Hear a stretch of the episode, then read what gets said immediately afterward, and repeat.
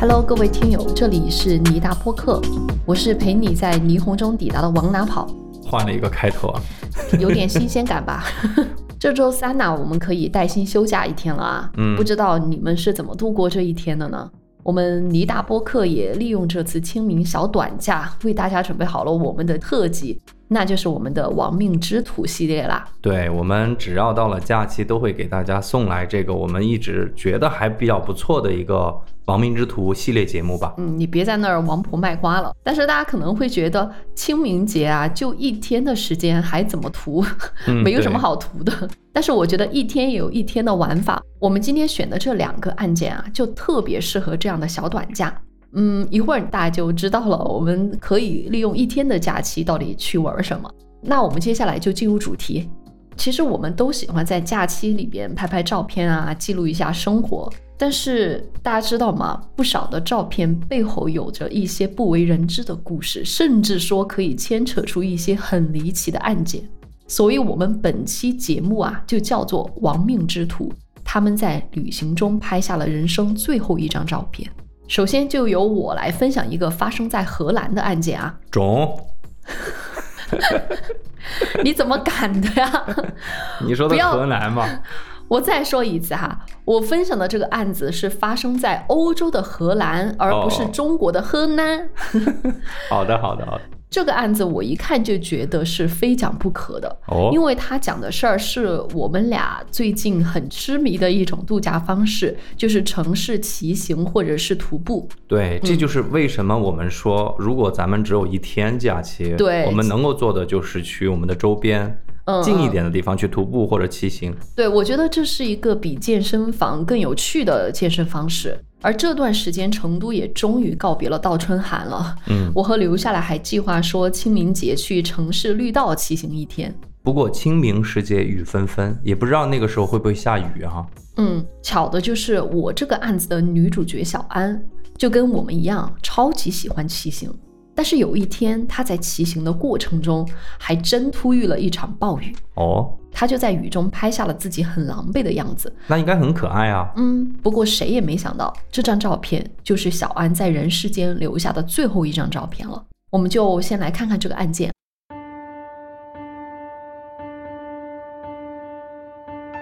我先简单介绍一下小安吧。小安是出生于一九九一年，和咱们也差不多是同龄人。事发的那一年啊，是二零一七年，也就是说，小安当时差不多二十五六岁吧。我觉得这是一个非常完美的年纪，差不多你是大学毕业，刚刚工作不太久，对吧？对就是可以比较自由的、无牵无挂的享受生活。那我们再说的小安所在的城市，他读大学的城市叫乌德勒支，嗯因为我也没去过荷兰嘛，但是我有做过一些调查，就是说它是荷兰的第四大城市。大学一毕业之后，小安就被一家艺术公司聘用了，所以他就留在了当地。工作两年之后呢，小安也没有躺平，他想的是以后成立自己的艺术公司，然后专门来发掘和支持年轻艺术家。还不错嘛。哎，讲到这里，我觉得大家跟我一样，应该对小安有比较不错的印象。我们 show notes 里面其实有他的照片，大家可以一步去看一下。我觉得她就像我们身边很多女孩一样，一看就是那种特别热爱生活的人。喜欢运动，然后又比较向上，不愿意躺平的话，一般我不看那个 show notes 的照片，我都能够想象出来。对，就很活泼，充满活力的。然后那个笑容应该是非常灿烂的那种，对非常？健康，所以自然而然的，小安这种女孩就会喜欢户外运动，嗯比如说骑行啊、徒步啊等等。不工作的时候，他就经常骑车去城市附近的小村庄，去享受一下运动啊，享受一下大自然啊。我觉得生活还是挺美滋滋的啊。后来呀，小安就有了一个跟她有相同爱好的男朋友，哦，很哎幸福哈。，对，这么一来呢，他们两个人平时没事儿的时候，就会约着去城市周边骑行。时间呢，就来到了案发的当天。那天是二零一七年的九月二十九号，也就是差不多是初秋的时节。一大早起来呢，小安就约着她的男友，就想着说两个人出发去骑行。但是那天的天气不太好，就是外面属于阴沉沉的，看起来就像是要下雨的样子。而且更不凑巧的是什么呢？小安的男朋友当天早上非常的忙，所以就没办法跟她一起出门。如果是我的话，我应该会选择在家躺一天了。对，就不去了呀。但是小安没有让这些影响他的心情，他就想着说：“哎呀，反正闲着也是闲着，就一个人出去骑车逛逛呗。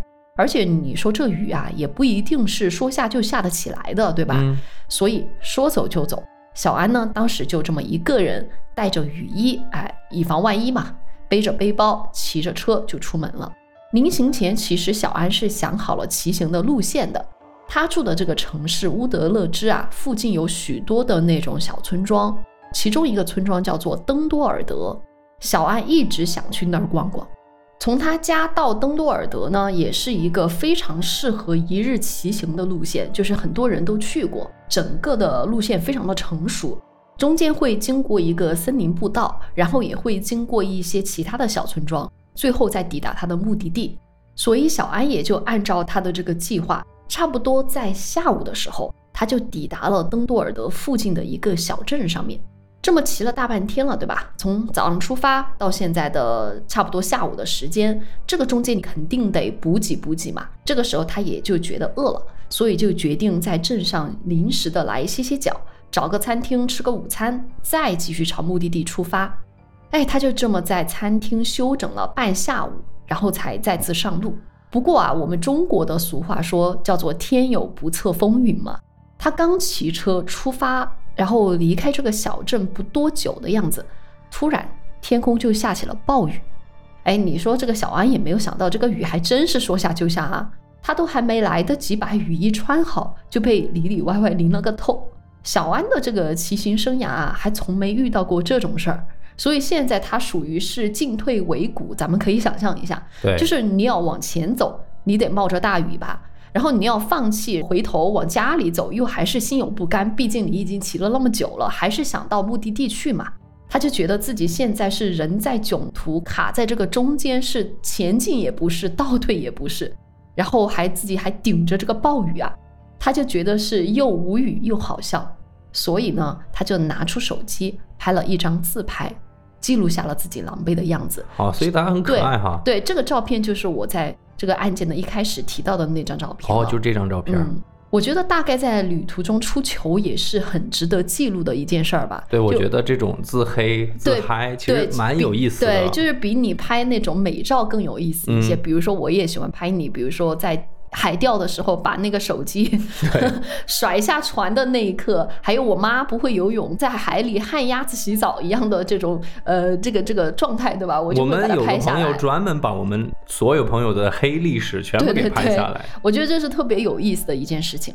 在这张照片当中啊，大家可以看到小安穿了一件黑色的雨衣，头发是湿漉漉的，然后她脸上的表情特别有意思，就是那种小丑竟然是我自己的表情，然后对着镜头比了一个耶。她男朋友嗯没跟她一起来，对吧？所以就错过了这么一个尴尬的瞬间。两个人之间肯定有这种分享欲嘛，她就把自己的这种自黑自嘲的照片发给了她的男朋友看。嗯，这是小情趣哈。对对对，就两个人就打闹了两句之后呢，小安就把手机放回了自己的口袋里，接着呢也就继续朝前边出发了。哦，他还是选择继续。是，但是呢，没有想到的是，这张照片就成了小安在这个人世间最后一张照片。时间就来到了下午的六点四十五分，小安当时是骑车行驶在登杜尔德附近的一条小路上，就是那种土路。此时的天也渐渐暗下来了，因为都六点四十五了。当时雨也还在下，所以小安的骑行就不那么的顺利，因为他的视线就会时不时的被雨点打得模模糊糊的。嗯，他有时候就不得不经常低头用手把雨水擦拭干净，才能够继续往前走。哎，他就这么骑着骑着，突然之间，砰的一声，他就和一个人撞到了一起。啊，他就赶紧用手擦了一下脸上的雨水，就看到面前站着一个男人。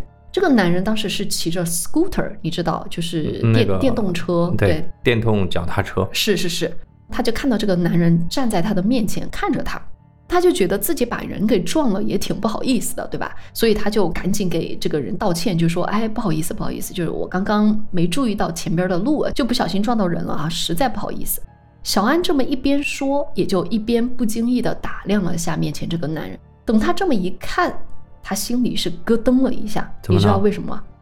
他感觉眼前这个男人就不太正常。嗯为什么这么说呢？首先啊，这个男的身上穿的衣服根本就不是平常人会穿的衣服。在荷兰，你知道什么人才会穿这样的衣服吗？什么人就是接受治疗的精神病人。啊？对，等于这个人是从精神病病院出来出来的。那小安当时就意识到了这个男的的身份嘛，他就更觉得这个男人的眼神都不对劲，因为他就这么死死的盯着小安，盯得小安是浑身不舒服。我现在想想小安的处境，我都脚有点发软，因为一个精神有问题的男人就这么面对面直勾勾的盯着你，你说这谁受得了，对吧？对，又是在那种什么荒野的那种小对对对路上，又没人，还下雨。那面对危险呢，小安就本能的把手伸进口袋里边，拿出了手机，死死攥在手里。我觉得他现在应该很想打电话求救。换做我们任何人都想，哎，这个时候有人来帮我一把就好了，或者我赶紧就掉头赶紧跑。对呀、骑着就跑了呀。但是呢，还没来得及跑，最可怕的事儿就发生了。这个男的啊，突然伸手一把抓住了小安的胳膊，哎，接着哈、小安都还没反应过来，他又一把夺走了小安的手机，然后把这个手机狠狠摔在地上。我觉得不用说，讲到这里，我们都知道这男的肯定没安好心。他在看到小安的手机摔碎之后，就开始上手了。我觉得这也是让我觉得特别无力的地方，因为这个男人的体型啊非常高大，嗯他直接用一只手就控制住了小安的两只手腕儿，另一只手就捂住了小安的嘴巴。所以你看，我们女生真的在这种身形高大的男人面前，真的是一点办法都没有。小安也就拼命挣扎嘛，但是根本就没用，根本就不是对方的对手，所以他就这么被连拖带拽着，就被拖到了附近的一个草丛里边。我们也可以猜想得到，小安是遭到了这个男的的性侵。唉，等一切结束之后呢，小安就躺在草地上啊，身心的痛苦自然是不用多描述了。遭受了这种事儿，肯定是身心受到重创，对吧？对，而且我觉得主要是别人小安是那种你刚刚描述了很阳光啊，对对对，就谁能想到这种事儿就来发生在他身上，对吧？真的想都不敢想啊！但是我觉得在这种情况下，更重要的是想保命。最糟糕的事情已经发生了，不能再让它最糟糕了，对吧？但是更让人痛心的就在于小安的噩梦啊，并没有结束。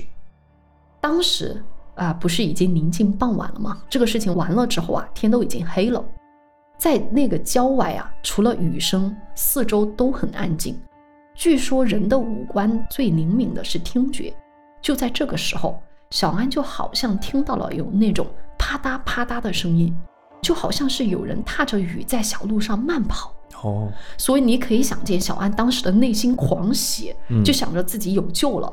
他只要呼喊，肯定能引起别人的注意，对吧？换做我们任何人都会呼喊，几乎就是在本能的驱使下，小安就放开声音，朝着脚步声传来的方向大声呼喊。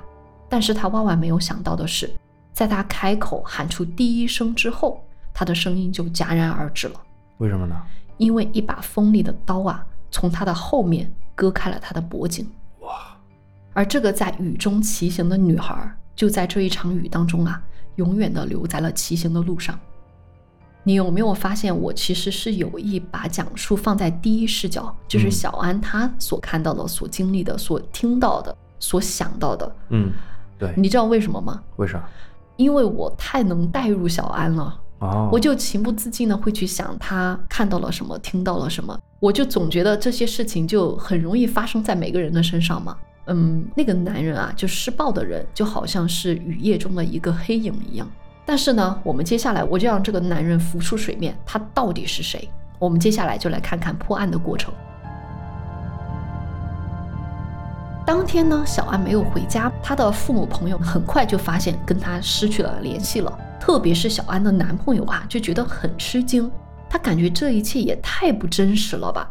为什么呢？小安几个小时前都才跟他发了一张照片，怎么突然一下就联系不到人了，消失了无影无踪了呢？一开始，小安的家人就还抱着一丝希望，他们就询问了所有可能认识小安的人，嗯嗯，甚至他们还组织所有的家人朋友在街上贴传单呐、在网上发帖啊，就是希望能够知道小安的下落。但是这么找了两天之后，小安是一点点的消息都没有。这个时候，家人就选择了报警，警方也就很快介入进行调查了。他们就在小安骑行的途径上展开了大规模的搜索，可是他们是既找不到小安的任何踪迹，也找不到相关的目击证人。其实你觉不觉得这个东西很奇怪？嗯因为小安出事的地方就是在骑行道路的附近，按理说不难找，我觉得主要？是下雨了，那一个雨一冲，好多东西就看不到了。但是他尸体按理说也在呀，为什么找不到呢？哦，你觉得为啥找不到？肯定是搬走了。就是遗失的这个事儿，对吧？嗯所以我们来后面看一下啊，一直到了十月三号，就是在距离小安遇害差不多过去三天之后，警方就找到了小安当天披的那件黑色雨衣。在哪儿找到的呢？你听我讲啊，嗯十月五号的时候，小安的自行车也被找到了，隔天背包也被找到了。你发现没发现我叙述的当中有一个时间有一个点，嗯，对，时间顺序，但是为什么不是一起被找到的呢？肯定是沿路在扔。对，就引起警方注意的就是这件事儿，因为三件物品分别是在登杜尔德、泽沃尔德、索艾斯特，就是三个不同的区域发现的。所以荷兰的名字哈，这个地名咱也不懂啊，我也不知道这三个地方具体到底有多远。嗯但是我有看过地图，就是这三个区域之间是有一定的距离的。你说小安是不可能自己骑行分别通过这三个区域，然后把东西给丢掉的，也就说明了一件事情，就是说小安他肯定不是主动失踪的，他一定是出事儿了。警方做出这样一个推测之后，既然说有可能是谋杀，那接下来当然就得送检了，就得刑侦了嘛，靠刑侦手段来破案。其实有了小安留下来的这三样东西，侦破的过程还比较简单，因为警方直接把三样东西交给了法医来检测。到了十月八号的时候，检测报告其实就出来了。这上面有没有凶手的线索呢？还真有，还真有啊！我哎以为那个什么下了雨就没有了。没有了，在小安的这个雨衣上面残留了一位男性的 DNA。嗯那有了 DNA 之后，你自然得对比，对吧？经过一比对，这男的还真被找着了。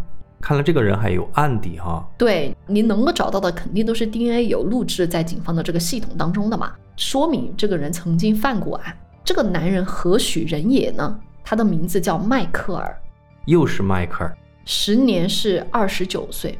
二零一零年啊，也就是七年前，他曾经强奸过两名未成年女性，哎，看来是强奸犯，对对对老强奸犯了。所以就是被捕入狱了嘛。这也就是你之前说的这个案底，也就是他犯了强奸罪。事发的时候，也就是他迫害小安的时候，他正在因为强奸罪服刑。那咋出来的呢？哎，问得好。既然他还在服刑，他又怎么能够出来作案呢？而且他身上穿的那个精神病院的病服，对，啊到底是怎么回事呢？哎，你听我跟你说啊，十月九号，在确认了 DNA 之后，警方就提审了迈克尔。有了 DNA 嘛，毕竟是铁证，对吧？那迈克尔很快也就交代了他的犯罪过程。我来说说他是怎么能够作案的。其实这个东西跟荷兰的一个司法制度有关。哦，他们这项制度就是说，当服刑的犯人刑期将满的时候，就为了帮助他们融入社会，因为马上就会被释放了嘛，他们就会回归社会，对吧？那为了帮助他们恢复正常的生活，在刑期将满的时候，警方就会给他们一定程度的自由。当时迈克尔就是犯了强奸罪，但是经过诊断，他其实是有精神方面的问题。所以在当时，他也在登多尔德的一家精神病院接受治疗。当时他的刑期将满了，所以呢，精神病院也就按照规定给了迈克尔一定的自由，其中就包括允许他在没有监视的情况下，在医院附近闲逛。但是在这个过程当中，其实监狱是有一定的失职在的。为什么呢？他们没有把迈克尔犯下强奸罪这个事情告知精神病院。哦，所以也就是精神病院中间就存在一个这个信息差，精神病院也就没有说哎来监管或者是控制麦克，或者派人盯着他。就只是把他当做一般的精神病者。对，所以就给了他一定的作案机会。当天呢，迈克尔就偷了一辆 scooter，就在登多尔德附近瞎晃悠。经过警方的推测，他一开始可能是想抢劫，结果呢，他就看到了独自一个人慢速骑行的小安，他就盯上了小安，一直悄悄跟在小安的后边，等到没人了之后才下手。我觉得让我比较生气的一点是他交代呀，本来在完事儿之后，他想放小安走，就是因为小安呼救，他说他自己不得已杀了他。我真的就特别无语啊，因为我们在上上期节目不是才告诉大家吗？就是如果是在这种情况下，一定要大声呼救，引起别人的注意。但是我没想到的是，我们当时讲的是精神正常的人，还有精神不正常的人，他可能就会杀了你。所以我就觉得一个人在世界上要活着怎么那么难啊，对吧？哎呀，真的是随机的，我觉得一切都是随机的。对，而且我也觉得我不相信他的这个说法，因为他身上带着刀嘛，我觉得是有预谋的吧。当天呢，他把小安杀了之后，其实他把尸体就地埋了。后来他又害怕自己的这个行迹暴露嘛，他就偷偷回家把他妈的车给开走了。开走了之后呢，就把小安的尸体给运走了，转移了。然后他还自作聪明的把小安的遗物分别丢弃在三个地方，就想来迷惑警方。不过我看他也是真的想多了啊。最后呢，迈克尔的结局就是被判处了二十八年的有期徒刑，还是没有被判无期哈。估计也是跟精神病有关吧。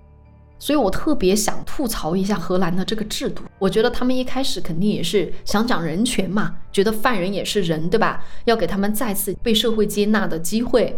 但是我觉得你真要帮助犯人重新融入社会，你也得保证你的监督手段或者是管控手段很到位吧。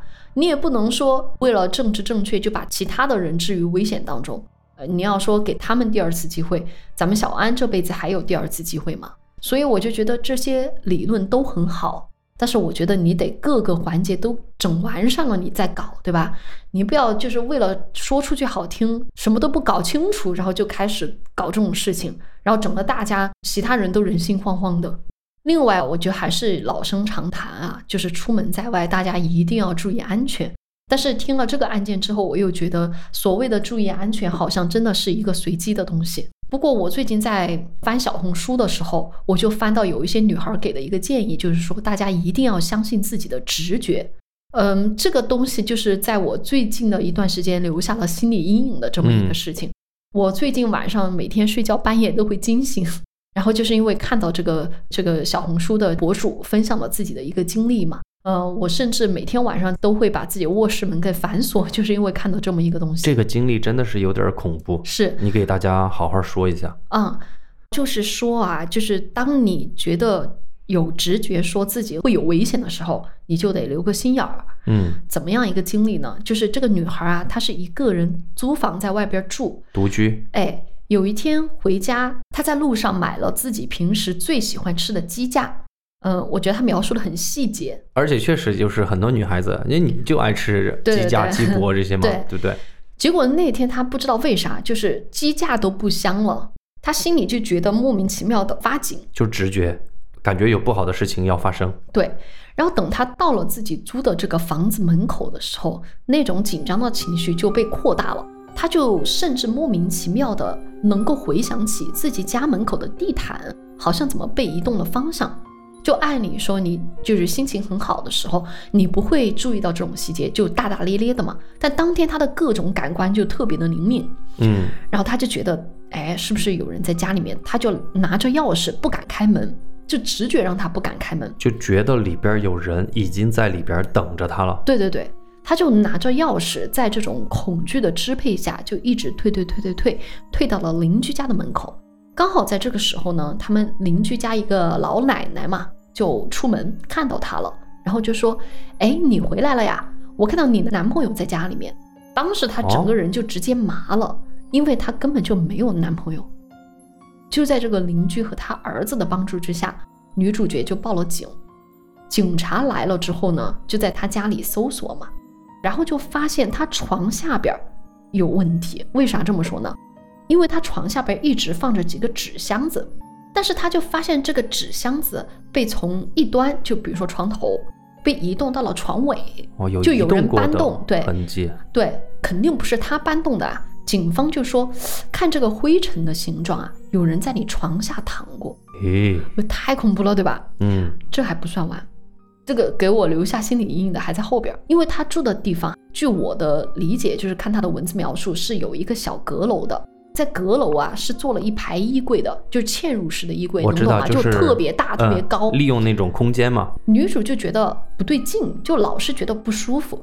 警方也相信她，就幸好警察是相信她的，嗯，他们就挨着挨着一个一个衣柜的搜，然后搜到最里边一个衣柜，揪出来了一个穿黑衣服的男人。哇，我觉得这个比灵异故事都恐怖。真的，我觉得这个人真的比鬼可怕多了。真的，我觉得这个后劲儿比较大哈。真的，你说这个女孩的心理阴影得多大呀？就这个女孩儿活了两次，就她已经觉得不对，老奶奶是帮助了她，对警察来了发现不对，也帮了她。对但最后还有一关，就是嗯带着警方把那个柜子给打开了，要不然警方走了，你还得玩。是。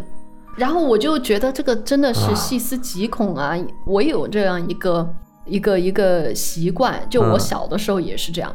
就我家里面也有那种大的衣柜，就是木头做的衣柜，然后我每次回家的时候都会检查一次。你说你要真检查出来一个人咋办呢？所以我当时就看评论区啊，里面有很多女孩讲了类似的事儿。还有很多类似的事儿，对，就是还有很多很恐怖的东西。这个实际上是一个比较常见的独居女孩子所遇到的事情。就不仅仅是在居住的房间里边，嗯还有一些也是在户外，比如说骑车的时候，突然就是汗毛竖立起来了，看到那个男人你就觉得不对劲，你忘了吗？那个杀人回忆，嗯有一幕我一直难以忘怀。就是草丛里，边嘛突。然窜了出来嘛，对不对？对，我跟你说哈，这个是电影对吧？嗯，之前在找案件的时候，我找到了一个案件，也是这个照片，哦，我跟照片相关的，就是那个女孩也是在骑行的过程中遭遇了袭击，嗯，最后也就不幸去世了。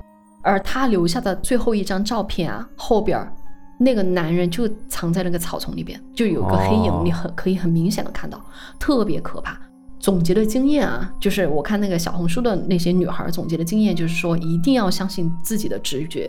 就当你觉得不对劲，可能有危险的时候，就要引起重视。就当然，大家也不要像我一样，最近我就开始疑神疑鬼的了。往就哪跑？现在是神经有点衰弱了。对，我就走到哪儿，包括进家门，我一定要首先检查一次，就自己吓自己。但是不得不说，很多事儿就是很邪门儿的嘛，就特别你出门游玩的时候，就希望大家可以保持警觉，在感觉到危险接近的时候，及时刹车掉头。希望大家都平平安安的，只能求求大家上天保佑我们每一个人。对对对，好吧，那接下来另外一个案件就有留下来给大家分享。清明小假期，我给大家续一个。在我讲的这个案件里边，也有一组照片记录了受害者生前交友的画面。嗯，也正是因为这些照片，成为了案件反转的关键。哦，在美国加利福尼亚州的中部海岸线，有一个在全美甚至是全世界都十分著名的旅游景点，嗯叫做大苏尔。哦，Soul，Better Call Saul。不是哈、嗯大苏尔是以其陡峭的悬崖而闻名于世。咱们用世界知名旅游杂志《孤独星球》主编他的话来说，嗯就是大苏尔是透着一种从来没有被践踏过的自然之美。也正是因为如此，早在上世纪八十年代开始，就有大量的游客来到大苏尔的悬崖峭壁，鸟瞰整个太平洋的风景。一波还未平息，一波又来侵袭。这也能唱狂风暴雨我真的猝不及防啊！这就是加州大苏尔典型的自然风光。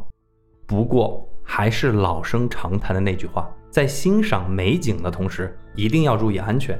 虽然这是一句我们经常挂在嘴边的话，但不幸的事情往往总是在欣赏美景的时候突然发生。在大苏尔的悬崖峭壁边，每年都会发生很多起游客意外坠亡的事件。对我想起我在葡萄牙的那个罗卡角，罗卡角的时候，大西洋的风特，别大，听都听不到我们俩说话哈。对，然后有很多的游客就会翻过那个铁链，然后跑到外边去拍照。我觉得也特别的危险，就是那个风一刮过来，如果没有站稳，很可能就坠崖了，对吧？真的，一刮、像往哪跑这种，一刮就下去了。对，我还看到过一个关于大苏尔景区的一个纪录片，一位多年在大苏尔景区负责巡逻治安的警官，他的名字叫做杰斯梅森。他在接受采访的时候就告诉过这个记者，他说在大苏尔当警察，你知道吗？唯一的工作就是搜索或者打捞意外坠崖的游客，所以足见这个地方其实是非常危险的。一九八七年四月二日的这天，大苏尔的警局就接到了一则报警电话。在电话里边，一位男子慌张地告诉警方：“他说，我朋友在大苏尔景区的一处悬崖边欣赏风景的时候意外坠崖了。”此时接到报案的警察还能在电话那头清晰地听到一个女人的哭声。那我们接下来就来先来说说这位报案的男子是谁，电话那头哭泣的女人又是谁，而他们口中坠崖的那个人和他们究竟是什么关系呢？拨打电话的男子叫做 B.J.，B.J. 嗯，B.J. drop 的 D，我们就叫他老 B 哈。在老 B 旁边一直哭泣的女人是他的妻子，名字叫做弗吉尼亚，我们就叫做阿福。夫妻两个人当时都是五十四岁，嗯，而他们口中那位失足坠崖的人是一位时年只有二十岁的女生，名字叫做迪安娜，我们就叫做小迪。这三人的搭配，估计很多朋友都会觉得说，好像是一家三口的样子哈。是，但是呢，实际的情况并不是我们想象那样。刚刚也说了，二十岁的小迪和五十四岁的老毕夫妇，他们其实就是普通朋友的关系啊。这个忘年交也差的有点大呀。很正常啊，我的那个忘年交，八十多岁的老爷爷是吧，在澳洲那个，嗯，很正常。在一九八六年十月这天。也就是坠崖事件发生的前五个月，小迪她是和自己的丈夫因为感情问题离婚了哦，所以她一个人心灰意冷，就想出去散散心。于是呢，小迪就一个人离开了之前她所居住的城市，搬到了老毕夫妇所在的一个叫做丘拉维斯塔的城市。自此，二十岁的小迪和这对夫妻就生活在了一起啊，他们住一个屋顶下，应该是这个房子很大。你知道美国那种房子很大的哈？哦，就这对夫妻相当于就是寄宿家庭。对，嗯。但是他们具体为什么是朋友，我查了很多资料没有看到。反正总之他们就是对不重要。总之他们就是朋友关系。OK。一九八七年四月二日的这天，他们三个就决定开车去大苏尔一个叫做海豹湾的景点，哎，去登登山，看看海景。等三个人到了海豹湾，看完风景之后呢？老毕和阿福啊，就转身准备上车，就这两老两口，对他们就计划往下一个景区去嘛。嗯，而此时的小迪，他似乎还痴迷于眼前这个绝美的风景，所以就不知不觉的离悬崖越来越近了。而当时大索尔的景区那些悬崖峭壁啊，还没有安装防护栏哦。即便部分的路段有安装防护栏，但很多人都会跨越护栏。是是是，就像我们刚刚说的，走到悬崖边，近距离的去欣赏一下悬崖下面的风景。嗯，那此时正在往车上走的老毕夫妇，他们是背对着小迪，所以根本就没有注意到小迪是越来越接近悬崖峭壁。突然之间，他们就听见啊的一声，夫妻两个人赶快回头一看，此时悬崖边已经看不到小迪的身影了。嗯，那这对夫妻赶紧就跑到悬崖边，这两个人自不必说，是眼睁睁地看着小迪从足足有一百五十多米高的悬崖自由落体，摔到了山崖的底部。由于当年两个人是还没有手机，他们就立即开着车来到了山下最近的一个商店，在那儿打电话报的警。刚刚我给大家描述的是大苏尔警方赶到现场之后，第一时间了解到小迪意外坠崖大致的情况。警方连同搜救队就立马按照老毕所指的大致方向，在悬崖的底部进行搜索，很快就发现了小迪的尸体。嗯，而随后的尸检也证实了小迪被发现的时候，他尸体所呈现的状态，比方说骨折的状态，嗯，体内脏器破裂的程度是等等，一切都是符合于高空坠崖死亡的特征。回到景区之后，心情稍微平复的阿福就告诉警方一个细节，他说。当天，小迪穿的是一双高跟鞋去登的山啊？怎么会登山穿高跟鞋啊？所以阿福就在出门的时候反复提醒小迪：“你别穿高跟鞋啊，咱们是去爬山。”但是不知为什么，小迪就坚持要穿这双高跟鞋出门。阿福他说着说着，还指了指自己背包里边的相机，对着警察说：“你看这些照片就知道了，小迪当天就是穿的高跟鞋，他就是不听我的话。”哎呀，我早知道就逼着他换一双运动鞋，就不会发生这些事情了。看到阿福如此伤心，警方一边安慰他，就一边漫不经心的这么问了一句。嗯警方说：“啊，你可不可以把相片给我们呢？”嗯那听到警方这么一问，阿福先是愣了一下，然后赶紧就问警方，就说：“呃，可以啊，不过你们拿照片来干什么呢？”警方也很耐心地向阿福解释，他就说：“首先，因为现场的初步排查，基本上可以确认这就是一个非常常见的游客坠崖事故。之前咱们也说了，这种事故在大索尔景区是非常常见的。所以，既然阿福提到了这个高跟鞋这么一个细节，警方就需要用这个照片作为结案报告的其中一个重要的支撑材料。其次，也是想把小迪生前最后的那个照片啊，给别人小弟的家人，嗯，好给家人留一个念想嘛。哎，我觉得他都不需要这么问，就配合就完事儿了。那当然，听到警局这么耐心的解释，阿福就立即把相机里面的那个胶卷，当时还是胶卷哈，取了出来交给了警方。随后，警方也把这卷胶卷里边所有的照片都给洗了出来。也正是因为这些照片，使得这个已经被达索尔警方认定为意外坠崖的事故来了一个惊天大逆转。嗯那接下来，我们就好好来盘一盘其中比较重要的几张照片儿。接到女儿意外坠崖的噩耗，小迪的家人一开始肯定是非常伤心。但是等家人拿到警方的结案报告以及小迪的遗物，尤其是看到小迪生前去郊游拍的那几张照片之后啊，小迪的家人们就对警方的调查结果产生了很多质疑。所以说照片是小迪的家人发现不对劲的，还一开始不是警方。不是警方，警方只是把照片给了他们。于是小迪的家人就聘请了一位律师，当然有的资料说是律师找上的他们哈。嗯对于大苏尔警局他们所提供的这些结案报告，特别是那几张照片，进行了反复的复查。嗯果然，律师出马真的就是不一样。这位律师立即就发现了好多处疑点。那接下来我给大家梳理一下，大概呢有两处重要疑点。第一，律师发现警方提供的尸检报告中，尸体检验的机构是当地的一家医院。可能大家会觉得奇怪，这有什么可质疑的呢？确实，尸检可以在医院完成。在一些极端的情况下，比方说我们之前讲的案件，好多尸检就在现场完成的，嗯临时搭个帐篷就可以。但是尸检的人得是法医啊，对啊，你不能随便找个外科大夫、骨科大夫来看看尸体就完了，对吧？所以当时小迪的这个尸检报告是一个普通的医生做的，是吧？对，是哦当地的一个医院他做的一个尸检报告。就不是法医。嗯，这就是律师发现的第一个问题，所以哦律师马上就要求让专业的法医对小迪的尸体进行第二次尸检。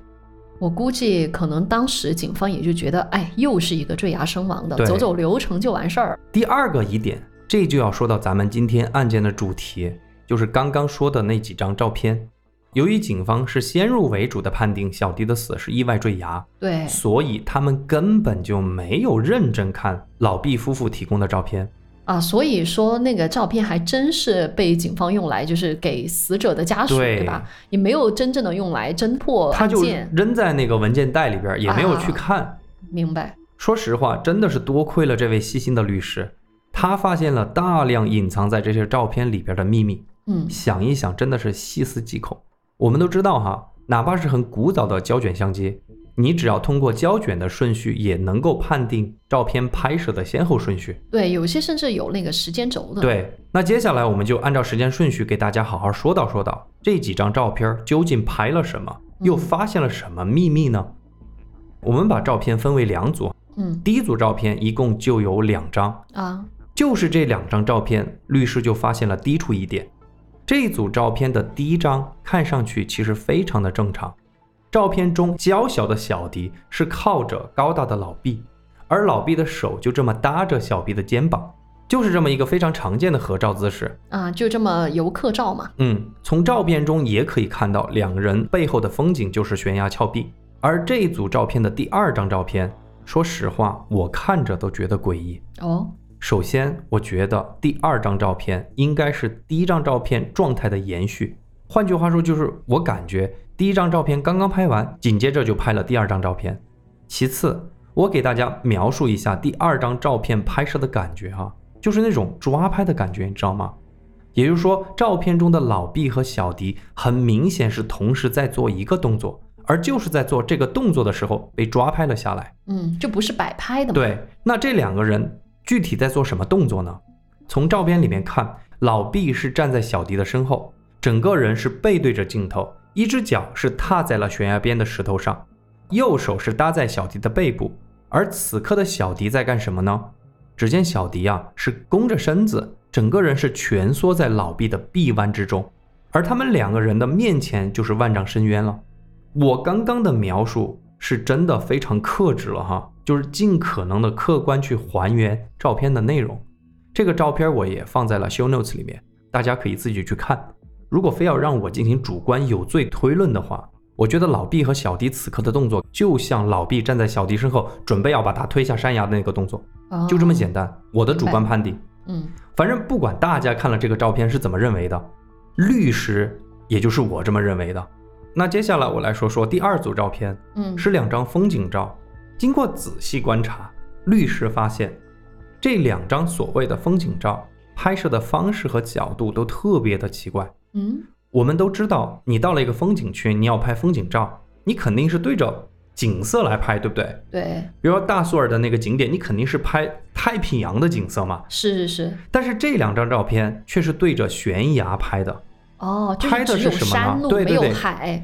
他拍的还是那种上山和下山的山路，就根本就没有拍的必要。哦，而且那种镜头的拍摄方式很明显是那种拉近式拍摄，就是放大了，对，zoom in 那种方式哈。你说从这个拍摄的方式和内容，你觉得你能推测出什么？嗯，这个很简单了。嗯，如果说前面那组照片上真的有罪推论是成立的，嗯，那么接下来他拍第二组照片，你说他 zoom in 放大来看，就跟我近视眼嘛。看不到东西的时候一样，我会用照相机拉大来当做那个手机拉大对拉大来当做那个眼镜当做镜头，然后来放大镜。嗯，简单来说就是想确认一下，哎，这个山上山下到底是怎么样个情况？小迪坠崖是不是已经死了？哦，然后附近有没有人？哎，不错哦，往哪跑？这不是正常的吗？正常推理了。那我就来说说律师他提出的假设，基本上和你差不多，就是他认为，假如拍完第一组照片之后。小迪已经坠崖了。那么从拍摄的时间顺序上来说，第二组那两张奇怪的风景照，应该是老毕把小迪推下山崖之后，两个人中的其中一个人把相机像你说的那样当做望远镜来使用了，嗯，来确认一下山路的上行和下行阶段有没有人看见他们行凶的过程。也就是在这个时候，可能有意的、无意的拍下了这两组风景照。是。律师之所以有这么一个大胆的推测，就是因为说，如果小迪是意外坠崖的话，嗯，那么你老毕和阿福为什么还有闲情逸致又多拍两张风景照呢？你说对不对？是是是是，我觉得这个是非常合理的推测。有了律师这两点强有力的质疑，警方就开始意识到，哎，他们自己或许真的是有点粗心大意了。嗯，按照惯性思维，把这个案件单纯理解成为了坠崖身亡。于是，警方就立即展开了两项部署，请专业法医马上对小迪的尸体进行第二次详细尸检。第二，立即成立小组对老毕夫妇展开调查。那接下来我们来聊一聊警方有什么发现没有？我们先来说一说第二次尸检的情况。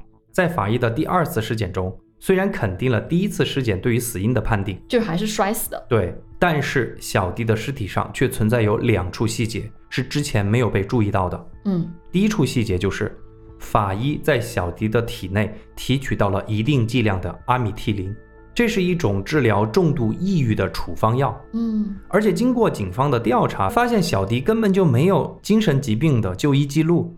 那么，为什么小迪体内会有阿米替林的成分呢？法医就告诉警方，如果一个正常人服用了阿米替林的话，就会出现嗜睡以及视觉障碍等副作用。哦，你看看这两个症状像啥？就迷药一样，对，就是迷药哈。接下来我们继续说第二个细节，这一处细节也十分奇怪。法医发现小迪的两只手的手背受伤很严重，嗯，而且指甲盖儿都破了。那说明他还是有那种，就是在坠崖的时候攀住崖壁的这种情况吧。你说到一个很重要的点，嗯。不过我们先来说法医是怎么看的哈。法医看到这个情况，他说他自己也是第一次遇到这么奇怪的坠崖，因为如果说攀壁那个悬崖，应该是手掌受伤，哦。你，明白吗？他是手背，他是手背指甲盖儿都破了，哦。所以法医就推测说，小迪的死是高空坠亡，但是他手背和指甲盖儿的伤不像是坠崖造成的，而更像是坠崖前或者坠崖之后被人故意打成这个样子的。这个时候我就脑补出一个画面了啊！我觉得大家都能脑补出来了。对他可能一开始攀在那个崖壁上，嗯被那两个人对吧？对，就是拍你的手嘛对，拍手，然后让他让他摔下去。嗯，说完这两个尸检情况，我们接下来回到老毕夫妇的这个个人背景调查。对，他们在小迪坠崖之前的前后行踪又有什么发现呢？按照时间顺序，我给大家梳理一下。四月一日，小迪坠崖前一天，警方发现老毕和阿福干了一件什么事儿呢？啥？买了一份价值三十五万的人寿保险，保险的受益人是夫妻二人的儿子。哦，在保险的合同里边，阿福将小迪定义为他们儿子的未婚妻。真的是我觉得这个就是动机嘛。是搞不好一开始跟小迪交朋友也是怀着这么一个心态。四月二日，小迪坠崖的当天，老毕、阿福、小迪三个人驱车来到风景区。嗯，登山之前，三个人是来到了山下的一个餐厅。警方找到了当天餐厅的服务员，嗯，这位服务员还真的给警方透露了一个很奇怪的点。服务员告诉警方，他说他之所以记得小迪这个人，就是因为当天小迪只是点了一杯饮料。当三个人结账离开的时候，他感觉小迪的状态就像喝醉了一样，哦还是在老毕夫妇的搀扶下离开的餐厅。啊，所以就是嗯，这个时候下的药。随后，当天小迪就坠崖身亡了。